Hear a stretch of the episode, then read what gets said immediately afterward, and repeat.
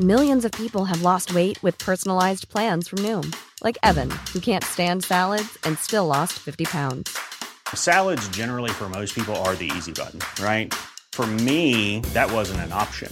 I never really was a salad guy. That's just not who I am. But Noom worked for me. Get your personalized plan today at Noom.com. Real Noom user compensated to provide their story. In four weeks, the typical Noom user can expect to lose one to two pounds per week. Individual results may vary.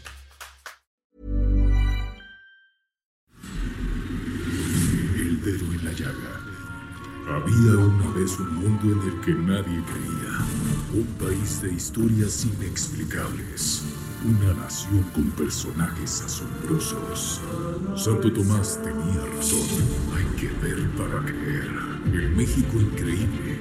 Las verdades que duelen. La voz de los que callan. El dedo en la llaga. Infórmate, diviértete, enójate y vuelve a empezar.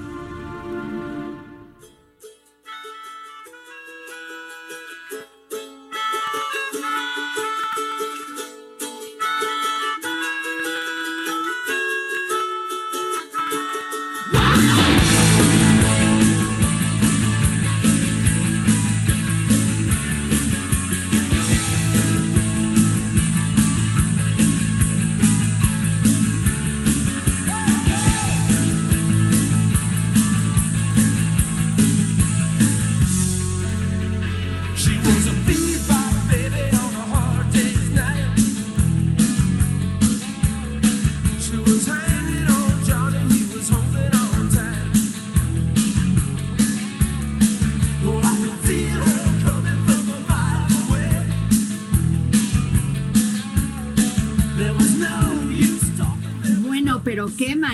manera de entrar, ¿eh? Qué mi Clau, buena rola, Adri. Qué buena rola, ¿no? A Sí. ver, ¿qué estamos escuchando, mi Clau? Aquí en el dedo en la llaga de este jueves 28 de noviembre del 2019. Claro que sí, Adri. Estamos escuchando en We Dance del grupo The Hooters. Y esta canción, déjenme platicarles, amigos, Adri, que fue el mayor éxito de la banda estadounidense, logrando posicionarse en el top 20 de la lista Billboard de popularidad en el 85. Y en el 86 estuvo nominada en los premios MTV al mejor artista a seguir.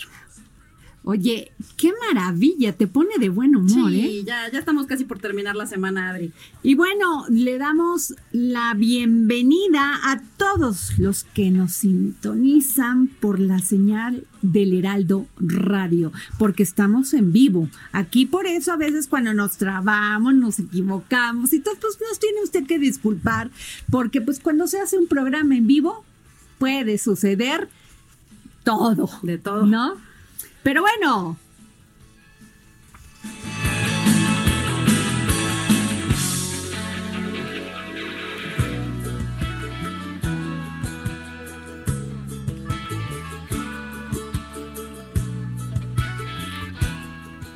¿por dónde nos están escuchando, mi querida Claudia? Adri, nos están escuchando los amigos de la Ciudad de México en el 98.5 de su FM y también nos escuchan en Guadalajara, Nuevo Laredo, Tampico, Villahermosa y Acapulco.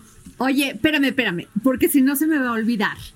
Resulta que se me hizo lo de las jaivas de Tampico. Ay, qué rico. Tengo una gran amiga que es mi comadre, mi comadre Ana, que me hizo por él así, me dio gusto y me trajo jaivas de Jalisco, Qué de delicia. Tampico, no sabes, deliciosos. Pero bueno, sigue mi Claudia. Pues sí, Adri, fíjense que eh, amigos que también nos pueden sintonizar en heraldodemexico.com.mx en cualquier parte del mundo y nos pueden ver a través de qué de Periscope porque bueno aquí pueden ver la cabina Adri todo lo que sucede eh, y pues bueno también enviarles saludos Adri ¿cuál es tu Twitter? Mi Twitter es arroba Adri Delgado Ruiz y el tuyo, mi Clau. arroba Claudia Ivette Adri Ah, qué bueno. Bueno, ¿y a dónde, por dónde más nos pueden escuchar? Porque tenemos el podcast después de, Sí, eso de es muy esto, importante. Es muy importante, Adri, porque bueno, si se perdieron a lo mejor el principio del programa o quieren revivir alguna de las entrevistas, nos pueden buscar en iTunes y en Spotify. Solo en el buscador le ponen el dedo en la llaga y prácticamente terminando el programa está inmediatamente eh, pues el podcast. Y también nos pueden mandar mensajes a través de WhatsApp al 5525 44 33 34, Adri. Pues muy bien, pues escríbanos, díganos lo que piensa. Aquí somos muy tolerantes con todo, ¿cómo ves? Así es. Además, pues finalmente así es, hay que tener tolerancia con los que piensan, no piensan igual que tú Sí. y con los que también piensan igual que tú. Pluralidad ante todo. Pluralidad, fíjate qué gran palabra. Esa es la palabra del día de hoy. Pluralidad.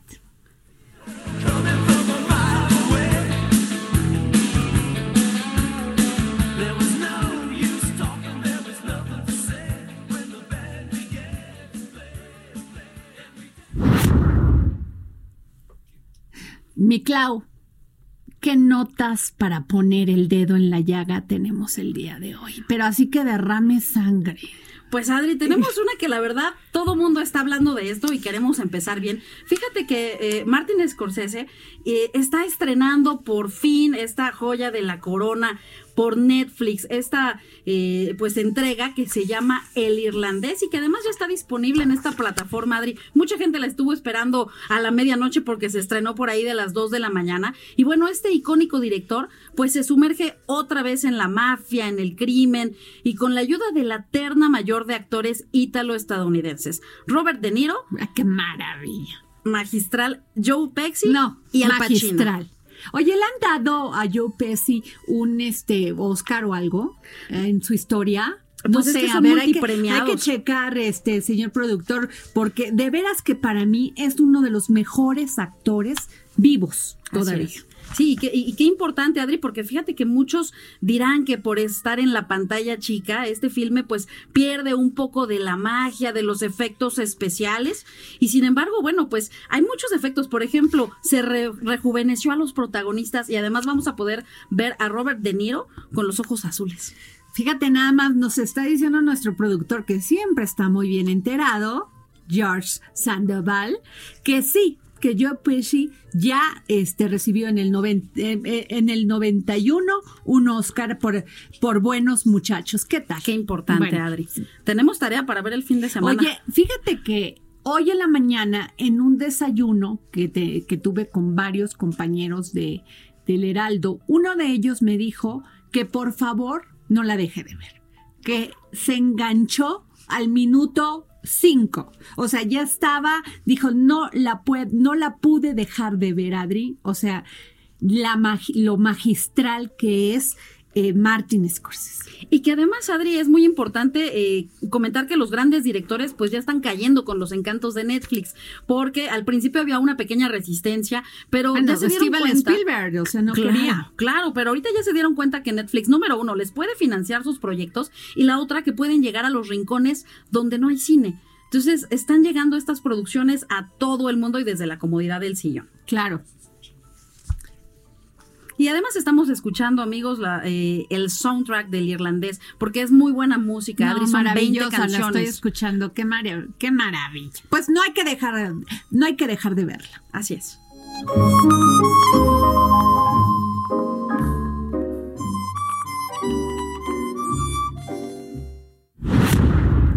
¿Con qué seguimos, mi Clau? Pues se empieza a poner eh, duro el dedo en la llaga. Como- esa es una nota de puse. Sí, Así del es- dedo y, ¡ah! y la sangre. A ver. Fíjate que sigue avanzando en la Cámara de Diputados la posibilidad de someter a juicio político a Rosario Robles, quien fuera titular de la Secretaría de Desarrollo Social, como sabemos, y pues esto implicaría, de ser aprobado, su inhabilitación por 20 años en la administración pública, justamente cuatro días antes de que venciera el plazo para dictaminar este tema en la Cámara de Diputados, con 46 votos a favor, o sea, la mayoría, y tres en contra en las Comisiones Unidas de Gobernación y Justicia, pues ya le dieron luz verde a este tema. ¿Qué sigue, Adri? El siguiente paso es que la sección instructora de la Cámara de Diputados decida si este tema se va o no al Pleno. No, bueno, fíjate lo que dice una nota de nuestro periódico, El Heraldo, El Heraldo impreso, dice, el juicio político es porque no cumpliste con tus funciones,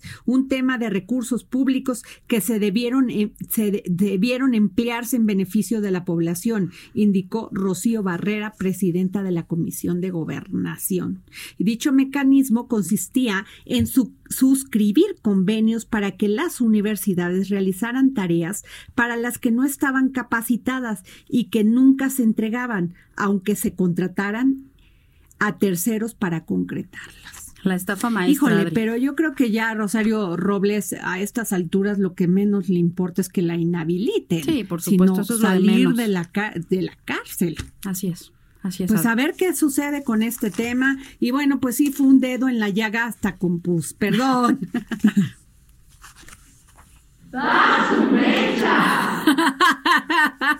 Vamos, Clau. Pues una nota que esta también es de verdad, Adri, el dedo en la llaga. Y, y mira, estas son de las notas que nos causa un poco de, de- de controversia, pero detienen a cirujano del IMSS como líder de una banda de no secuestradores. puede ¿Cómo ser. ves, Adri? Elementos de la Secretaría de Seguridad Ciudadana detuvieron a Benito N., un médico cirujano del Instituto Mexicano del Seguro Social, quien es señalado de ser el presunto líder de la banda de secuestradores conocida como los médicos banda que presuntamente delinquía en el sur de la Ciudad de México. De acuerdo con investigaciones, Adri, amigos, el detenido era el encargado de planear los secuestros. La mente maestra.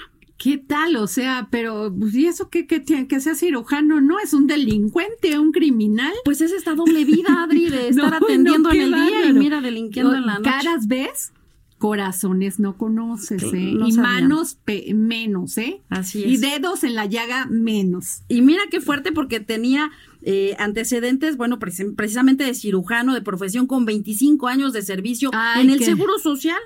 Qué pillo. Así. Bueno.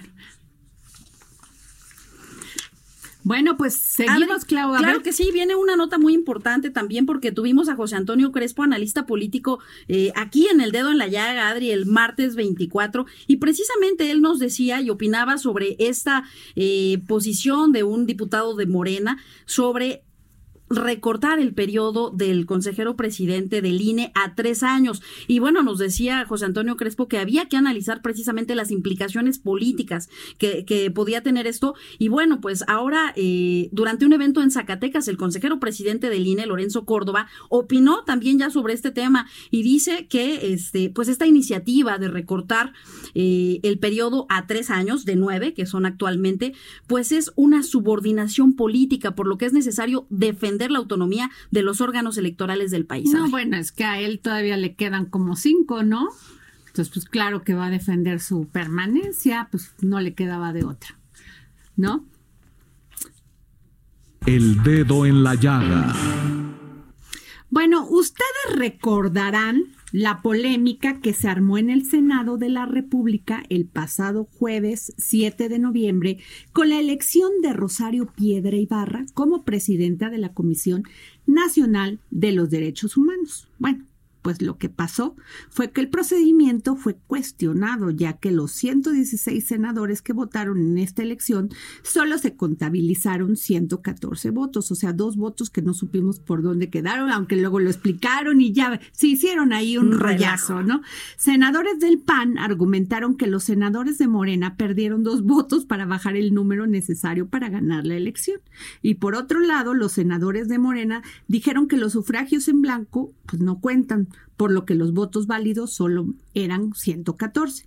Para acabar en el futuro de que para acabar en el futuro de que un procedimiento de rotación sea cuestionado, el grupo parlamentario de Movimiento Ciudadano en el Senado presentó el pasado 20 de noviembre una iniciativa para que casos como ese no vuelvan a ocurrir. A grandes rasgos, esta iniciativa busca que la mesa directiva realice el cómputo de los legisladores presentes e informe el número de papeletas distribuidas antes de una votación en la urna, con el fin de evitar elecciones controvertidas. Pero para que nos explique a detalle cómo funcionaría esta iniciativa y cómo se haría esta eh, votación, tenemos en la línea, aquí en el dedo en, el, en la llaga, al senador Dante Delgado, quien es coordinador del Grupo Parlamentario de Movimiento Ciudadano en el Senado y proponente de esta iniciativa. Muy buenas tardes, senador Dante Delgado.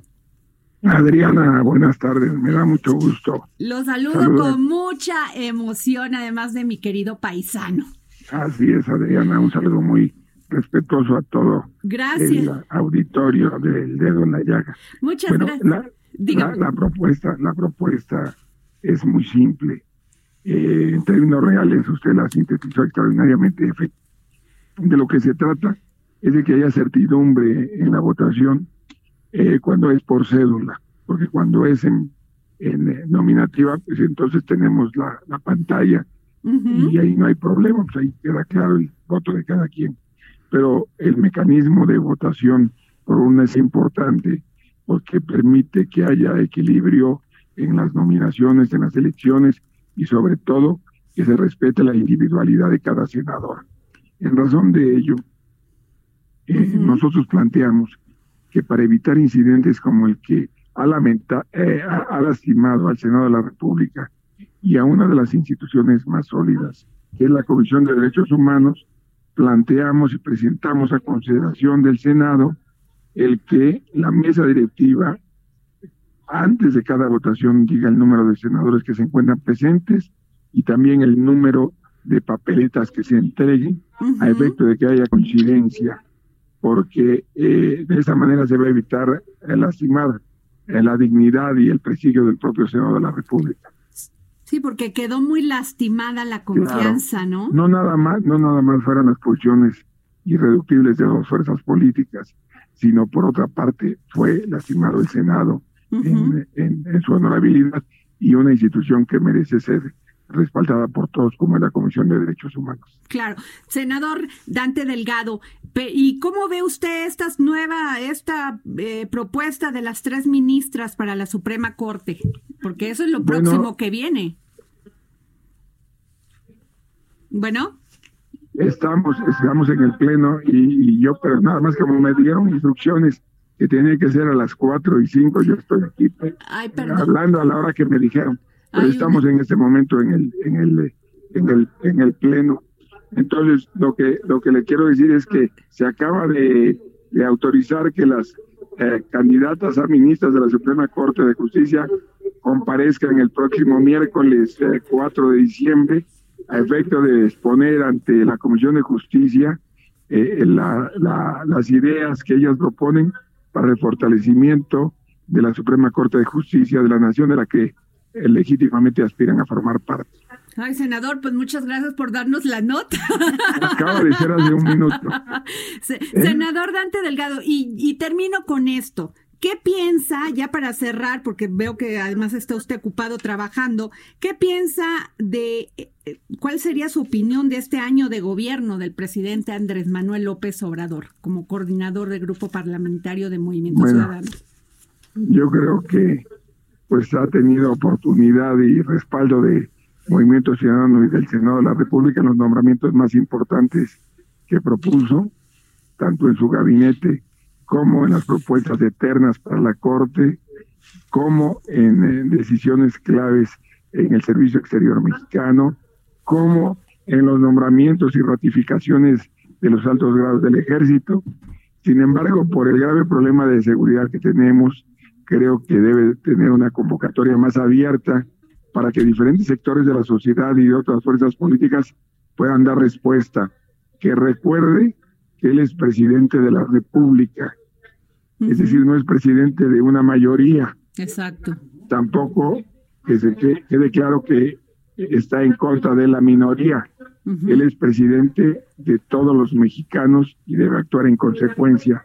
Esa es la única sugerencia respetuosa que por un programa tan acucioso como el de ustedes me atrevo a darle, estimada y muy respetada y querida Adriana. O sea, sigue la alianza de Movimiento Ciudadano con Morena. No, no ha estado, Ajá. no le hemos manifestado así. Lo que digo es que el presidente tiene que ser un hombre de Estado, que además de su fuerza política y de sus aliados, gobierne para todos los mexicanos, escuchando los puntos de vista de todos los actores de la sociedad, incluyendo los de la minoría, para conformar un proyecto de unidad que le dé salida a los graves problemas que tiene el país en materia de seguridad en primer lugar y en materia de bajo crecimiento económico en segundo lugar, pero vinculado a lo primero. Senador, y ya, sería la última. ¿Qué piensa de lo que dijo Trump, Donald Trump, sobre el tema de Pues creo que- declarar a... Que es, que es una balandronada más, también le doy una exclusiva. Ajá. En este momento se está leyendo, en este momento se está leyendo Ajá. No sé si oye. No, no, casi no se escucha, se oye como... Ah, se dice que el Senado de la República tiene una re- un rechazo a las declaraciones de Trump. El Senado el Senado... ratifica su posición de irrestricto respeto a la soberanía nacional y rechaza cualquier intento de intromisión por parte de otro Estado. Asimismo, reitera que la aplicación coactiva de la ley en nuestro territorio, en particular la persecución de los delitos cometidos en México, compete exclusivamente a las autoridades nacionales. Muy bien, pues eh, dos primicias. Muchas gracias. Le vamos a hablar más seguido si nos los No, no, no, permite. no hace falta. Un abrazo cariñoso y un Muchas saludo. gracias. Tuvimos en la línea el senador Dante Delgado, senador eh, coordinador de la fracción parlamentaria de Movimiento Ciudadano, dándonos estas dos primicias aquí para el dedo en la llaga. Muchas gracias. Bueno, ¿qué les digo? Pues qué tal, ¿eh? Qué Muy buena. Adri, muy Fíjate, rechaza el Senado la intromisión de otros gobiernos en el tema, pues fue con base en estas de- declaraciones de Donald Trump que quiere pues meterse aquí en México. Y que además plano le hemos quiere dado un ver qué manera, ¿no? Así es, Adri. Bueno, pero les voy a contar otra y muy importante. Esta es de Arturo Saldívar, presidente, mi- ministro presidente de la Suprema Corte de Justicia. Y dice su tuit, la más cordial bienvenida al maestro Bernardo Batis, designado consejero de la Judicatura Federal por el presidente de la República. Sus cualidades profesionales y personales, además de su experiencia, son garantía que sumará y aportará a la transformación del poder judicial. ¿Qué tal? ¿No? Y por el otro lado, se, se recibió de parte del presidente Andrés Manuel López Obrador la designación del maestro Bernardo Batis Vázquez como consejero de la Judicatura Federal para el periodo 2019-2024. Déjenme decirles que pudimos tener la oportunidad de hablar con el maestro Batis y bueno, pues estaba muy feliz. No quiso dar declaraciones porque él es muy respetuoso de las formas. Y me dijo, la verdad, hasta que yo tome protesta, podría, tome protesta, podría este, hablar a los medios, le agradezco mucho, me siento muy honrado con esta designación del presidente y pues quedamos de que próximamente va a estar aquí o va a podernos recibir una llamada para el dedo en la llaga. ¿Cómo ves, Claudia? Muy importante, Adri, y además este, este se acaba de dar a conocer hace apenas unos momentos. Entonces, pues bueno, realmente es un, es un programa de primicias el día de hoy. Oye, ¿qué tal, eh? y tienes No, una bueno, sorpresa oye, interesante ahorita para la segunda parte del Oye, programa. claro, no, bueno, de una vez dila, porque vamos a tener a Elena Poniatowska. Que además es, es, es de gran relevancia escuchar sus palabras ahorita, Adri, porque ella está precisamente por presentar un libro en la FIL, en la Feria Internacional del Libro de Guadalajara. Y mira que todo el mundo está buscando entrevistas con ella en la FIL, pero bueno, la vas a tener aquí antes que nadie y eso es muy importante porque además también ella se ha pronunciado eh, por el gobierno de López Obrador y sabemos que estamos precisamente a unos días de que se cumpla un año y que precisamente el presidente de la República está haciendo una convocatoria para que se le acompañe en el Zócalo a las 11 de la mañana este domingo y será muy importante conocer las opiniones de doña No, Elena bueno, sobre todo esto. Además, es una de las grandes figuras de la literatura y el periodismo mexicano. Una institución. No, una institución. Y fíjate que nació en París luego de que su familia, la familia de su madre, Dolores Amor, fue exiliada de México por apoyar el porfiriato.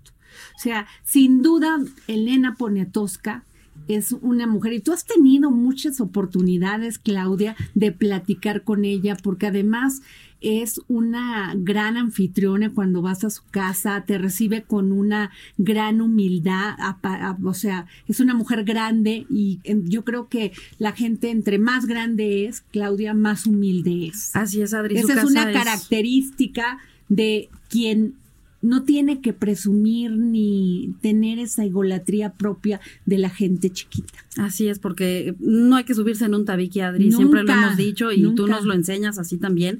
Y fíjate que sí, bien lo dices, la señora Elena Poniatowska, eh, cuando nos recibió en su casa hace algunos, eh, pues algunos meses para hacerle una entrevista exclusiva precisamente, pues de verdad que es una gran experiencia entrar a su casa, Adri, es como entrar a un museo y a Yo una librería al mismo tiempo, a una biblioteca, todas las paredes llenas de libros. Pues bueno, pues al regreso vamos a tener aquí en los micrófonos del dedo en la llaga a Elena Poniatowska. Regresamos.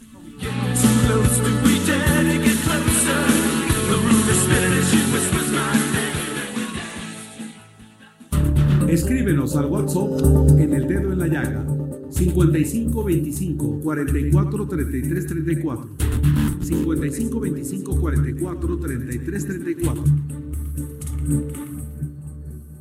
Heraldo Radio.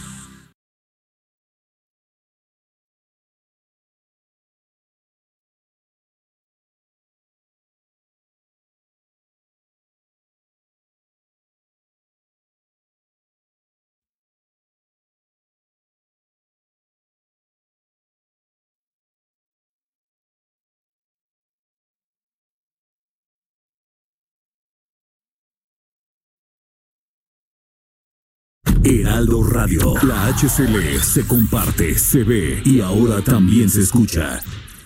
Escríbenos al WhatsApp en el dedo en la llaga 55 25 44 33 34 55 25 44 33 34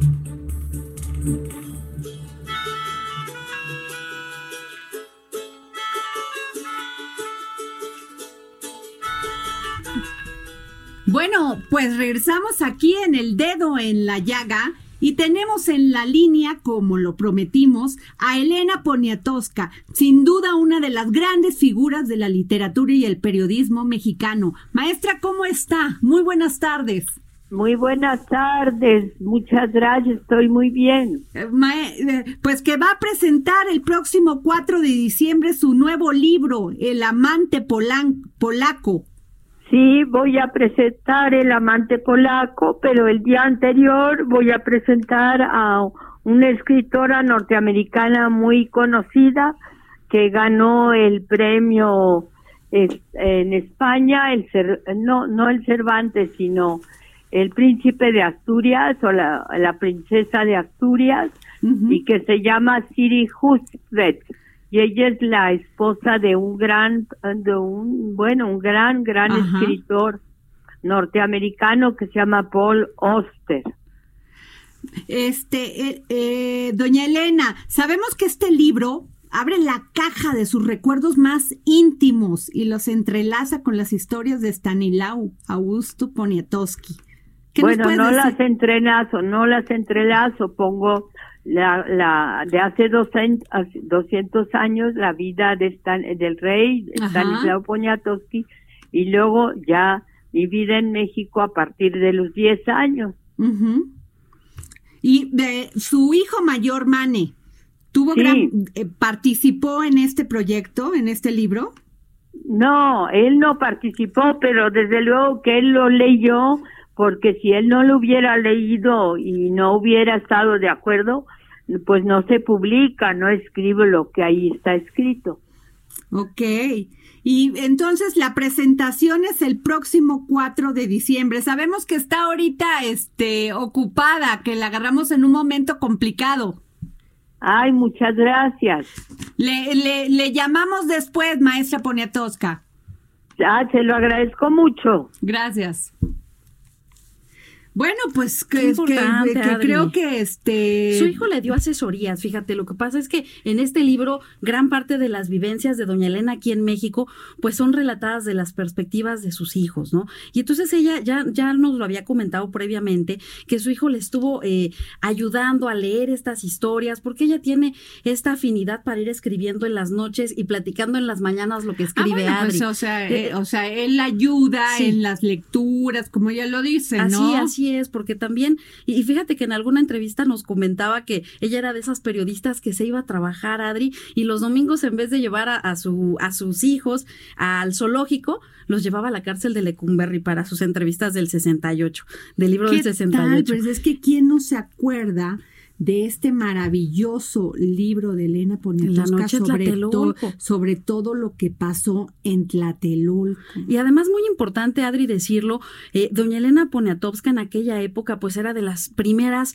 eh, reporteras de aquellas jóvenes eh, del periódico Excelsior y que en su momento pues estuvo abriendo brecha para otras de sus Claro, colegas. cuando las mujeres, además ella lo ha dicho en varias entrevistas que yo he tenido la oportunidad de leer, que ella la, la ojalá podamos, este, eh, a veces por su salud no se puede mover tanto, Sí. pero tenerla aquí en, en la cabina del dedo en la llaga, porque pues le tocó una época súper difícil donde no se le permitía a las mujeres opinar, menos de trabajar de periodistas y sin embargo su talento pues la sacó, pues, fue gran precursora Ella ha relatado, de esta lucha de las mujeres por empoderarse.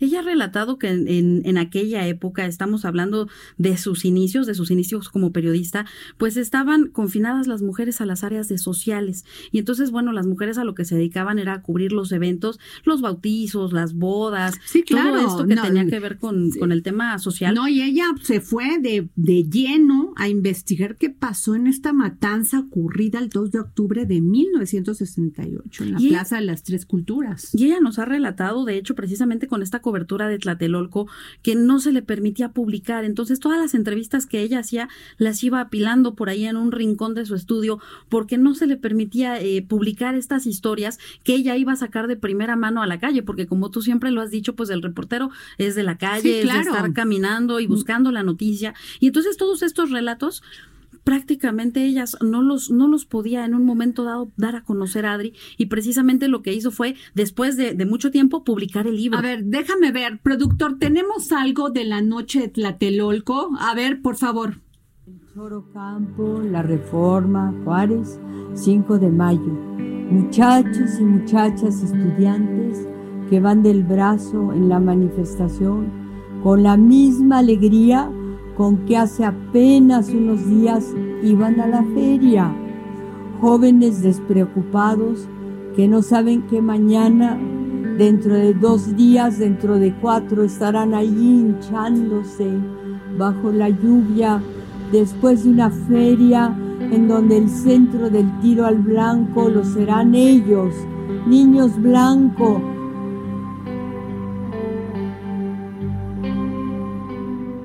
2 de octubre a las 8, como a las 8 de la noche, me habló una muy querida amiga y me dijeron, Elena, es terrible, están perforadas todas las puertas de los elevadores, hay sangre en los pasillos, en las escaleras. Este, vimos una cantidad enorme de zapatos de la gente que se iba escapando entre las ruinas prehispánicas. Hay gente muerta.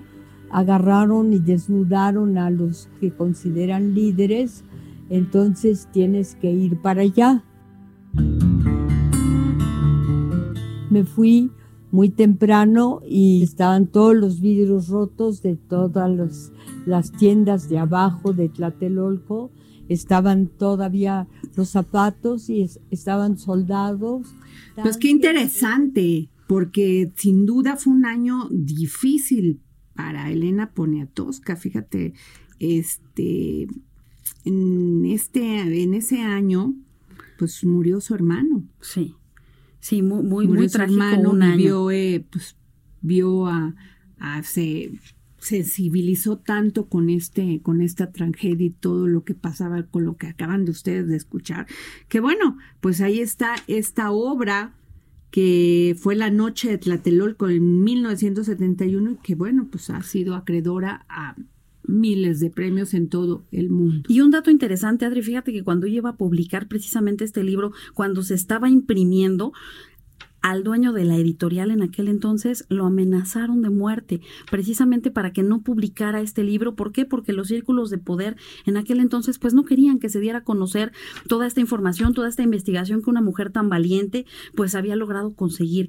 Y entonces todos, este, todos estos testimonios se quedaron en un rincón, se quedaron tirados y fue hasta que salió este libro cuando se pudo conocer realmente junto con otros eh, libros importantes de la época como el de Carlos Monsiváis, por supuesto, que entonces pudo, pudo darse pues una radiografía de lo que había sucedido de voces de quienes lo vivieron.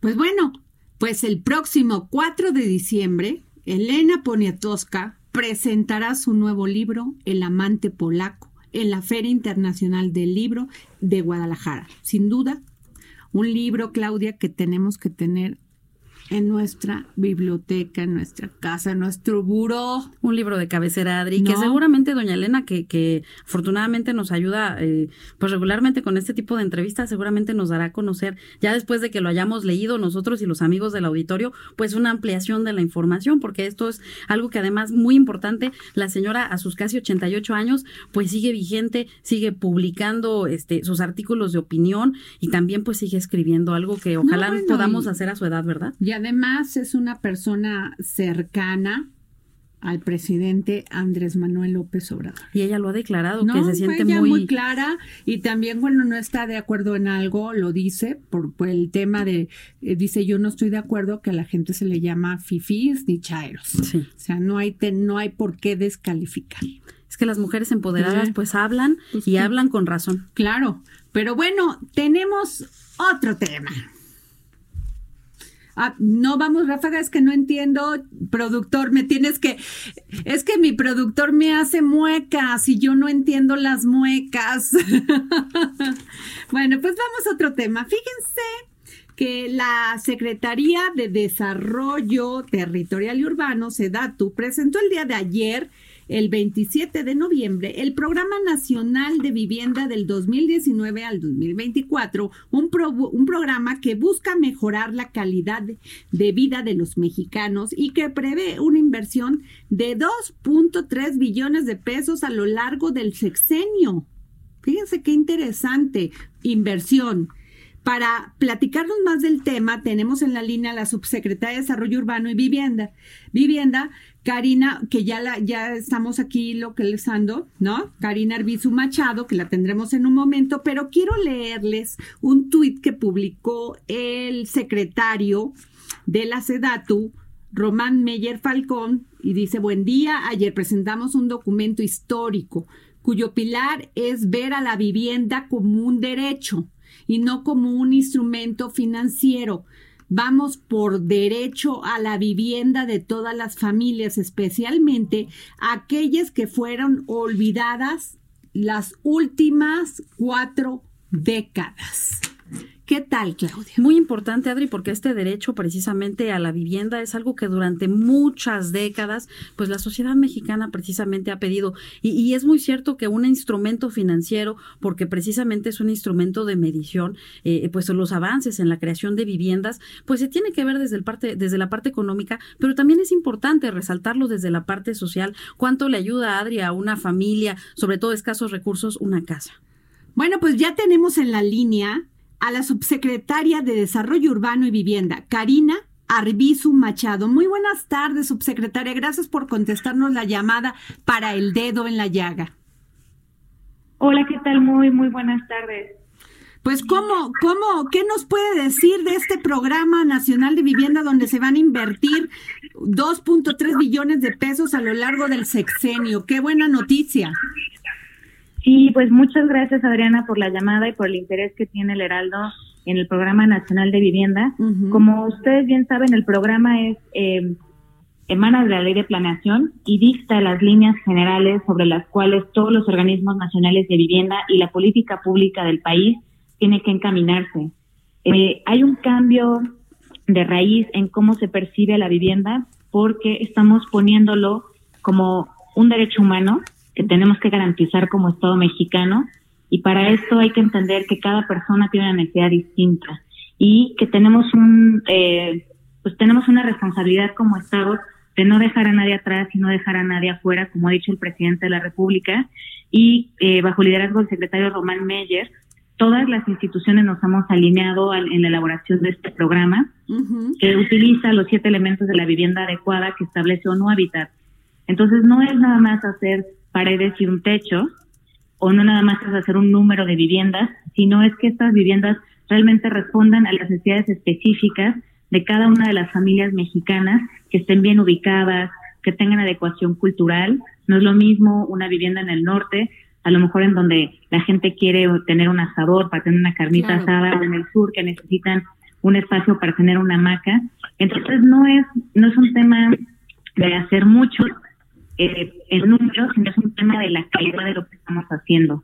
Con relación al número de los 5.3 billones eh, que se mencionan, eh, estamos programando 5.400 acciones de vivienda y esto nada más es por parte del Estado mexicano, entre eh, los créditos hipotecarios que ofrece eh, Fobiste, Sociedad Hipotecaria Federal, como una banca de segundo piso, y eh, Infonavit. Recordemos que Infonavit pues, es la banca más importante hipotecaria en América Latina y simplemente bancas ya logramos colocar Eh, Subsecretaria, subsecretaria, un- una disculpa, se oye, mu- se escucha mucho ruido, como interferencia. Eh, pu- pues, ¿Le podemos volver a marcar? Sí, claro que sí. Por favor. Por favor, sí, gracias. Pues sí, oye, qué importante. Y nos está hablando de un tema muy. Fíjate, además que el, el secretario, Román Meyer, es experto en urbanismo. Y, si- y lo que ella toca es un punto sumamente importante. No es lo mismo hacer una vivienda en el norte que en el sur. Las condiciones son Las muy diferentes. condiciones atmosfe- o sea, de clima, de convivencia, pues, son totalmente diferentes. Además, pues todas estas este, casas que construían sin los mínimos, los mínimos requisitos de urbanización, o sea, lo mínimo de tener lo, el agua potable, eh, carretera para llegar, Claudia. Estas ciudades fantasma, Adri, O sea, ciudades totalmente fantasmas. Donde además la gente lamentablemente tenía que dejar ¿Y de abandonada quién su vivienda. crees que es la responsabilidad? ¿Quién crees que daba los permisos para construir estas viviendas? Por no es el gobierno federal, es el gobierno local, las presidencias municipales. Y luego los alcaldes se quejan de que no les quieren dar dinero. Habría que fiscalizarles primero, a ver, todas estas ciudades fantasmas y dónde se construyeron y, decirles, a ver, quiero que me responda sobre y que la gente esto. está pagando un crédito No, durante 20, fíjate 30 nada años. más, no solamente no servían porque no podías acceder a ellos, no tenías los mismos, lo mínimo para poder vivir en esas casas. Así es. Bueno, pero ya tenemos a la subsecretaria Karina Arbizu Machado en la línea. De- subsecretaria, nos estaba Muchísimas diciendo gracias. ustedes sobre este esta inversión que va a haber de 2.3 billones de pesos a lo largo del sexenio en, en este programa. Sí, eh, Nación- muchas gracias y una disculpa. Espero que ahora se escuche mejor. No, Ya se escucha muy bien. Muy bien, qué bueno. Eh, bueno, muchas gracias Adriana y un saludo a toda la audiencia. Como te mencionaba y no sé en qué parte se haya cortado, el Programa Nacional de Vivienda dicta las líneas y las directrices de lo que se va a hacer eh, durante esta administración, pensando que la vivienda tiene que ser un derecho. Escuchando lo que mencionaban ustedes hace un momento, justo hay un cambio de visión en la política habitacional y esto es realmente para lograr y abonar a la cuarta transformación del país, realmente hacer que la vida de las personas cambie al tener viviendas que están hechas con materiales de calidad, bien ubicadas, adecuadas a las necesidades de cada familia que son distintas. Viviendas Eh, no es- dignas, subsecretaria. Viviendas dignas. A- antes eran de puro papel. Sí, a- a- se, se favoreció un tema más vinculado al desarrollo económico, en donde lo que se prevalece, o sea, lo que importaba era el número. Y entonces hicieron conjuntos habitacionales de cuatro mil, cinco mil, ocho mil, diez mil viviendas, muchas de ellas muy alejadas de los, pues de las ciudades, de los centros de empleo, de las escuelas, de las guarderías, y en donde al final de un tiempo pues tuvieron un deterioro enorme. Entonces, es este cambio de visión en donde la, la vivienda se entiende como un derecho, como un derecho humano, en donde todas las personas pues tienen que vivir seguras, ¿no? Claro. Sin miedo a que las puedan eh, de un momento a otro este pues asaltar pedir que o se vayan de sus casas o que eh, en cualquier lluvia o inundación estamos haciendo de la mano claramente pues de los organismos Fonavit, del Fobiste, de la Sociedad Hipotecaria Federal, de muy de la mano con el INSUS, el Instituto Nacional de Suelo Sustentable, porque este programa además busca que la vivienda sea un elemento dentro del ordenamiento del territorio como un eje fundamental. Y esto es para, eh, al final, para mejorar la calidad de vida de las personas. Las personas que invierten dos, tres, cuatro horas de su día en traslados, en transportes públicos deficientes, muy, que porque sus casas están muy alejadas de sus trabajos, pues eso al final tiene una repercusión en la vida de las personas, pero también en pérdidas económicas para, para el país en su conjunto. Entonces, la inversión, eh, la, la propuesta y lo que mencionó el secretario Meyer y que además estuvo, está en el Programa Nacional de Vivienda como parte de las metas, tiene que ver con las acciones también de financiamiento que otorgarán estas instituciones de crédito, eh, que es el FOBISTE, el Infonavit y Sociedad Hipotecaria Federal como banca de segundo piso, y también las acciones de vivienda que hará la CONAVI.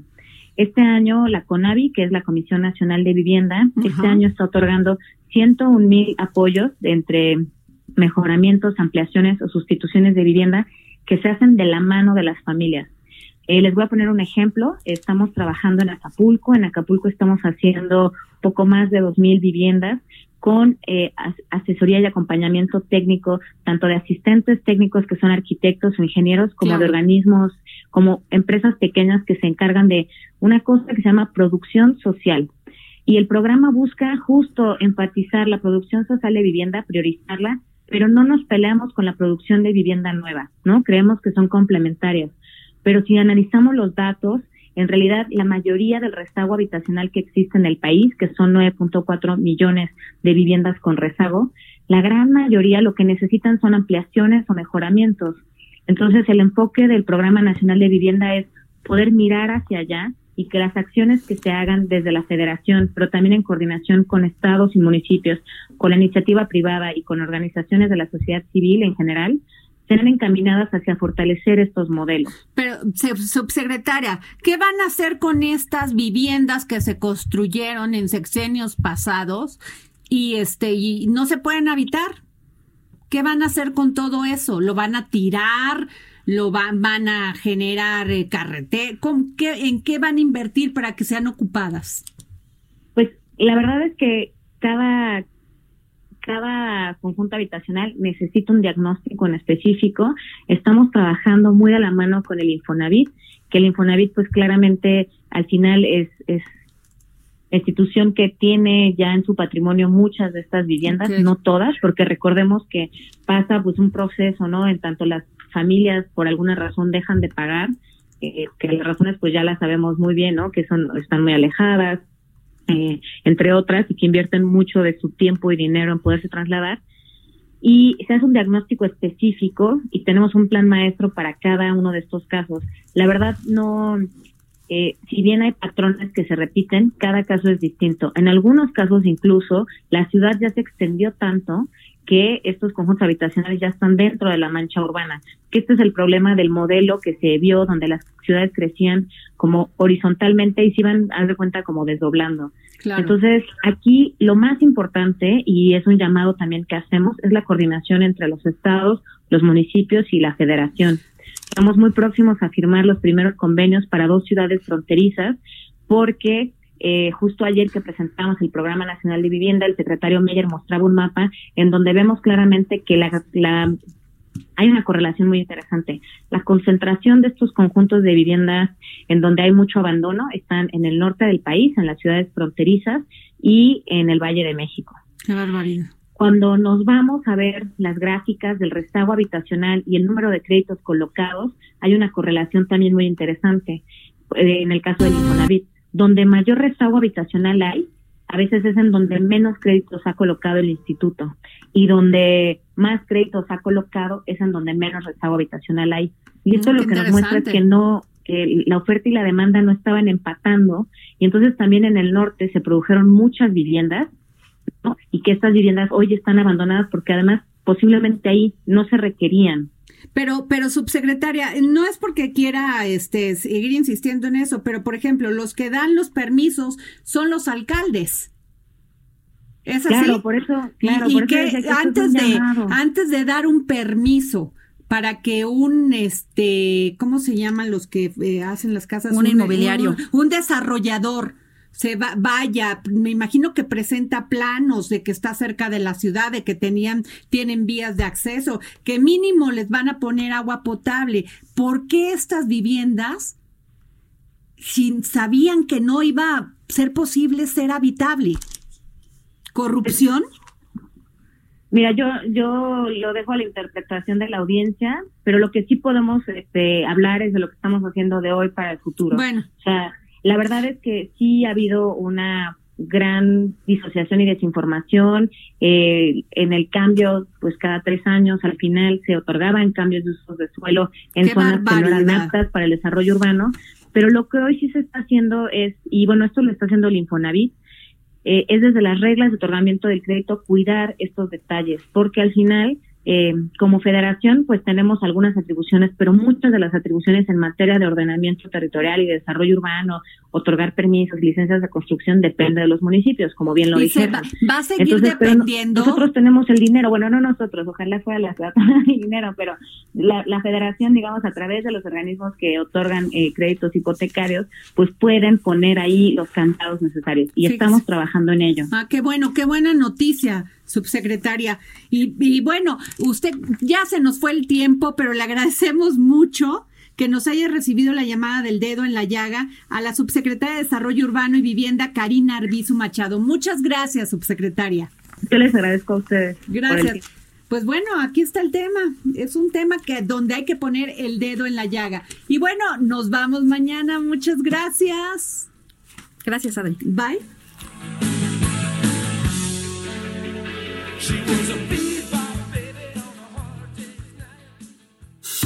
Esto fue El Dedo en la Llaga con Adriana Delgado. Heraldo Radio, la H que sí suena y ahora también se escucha.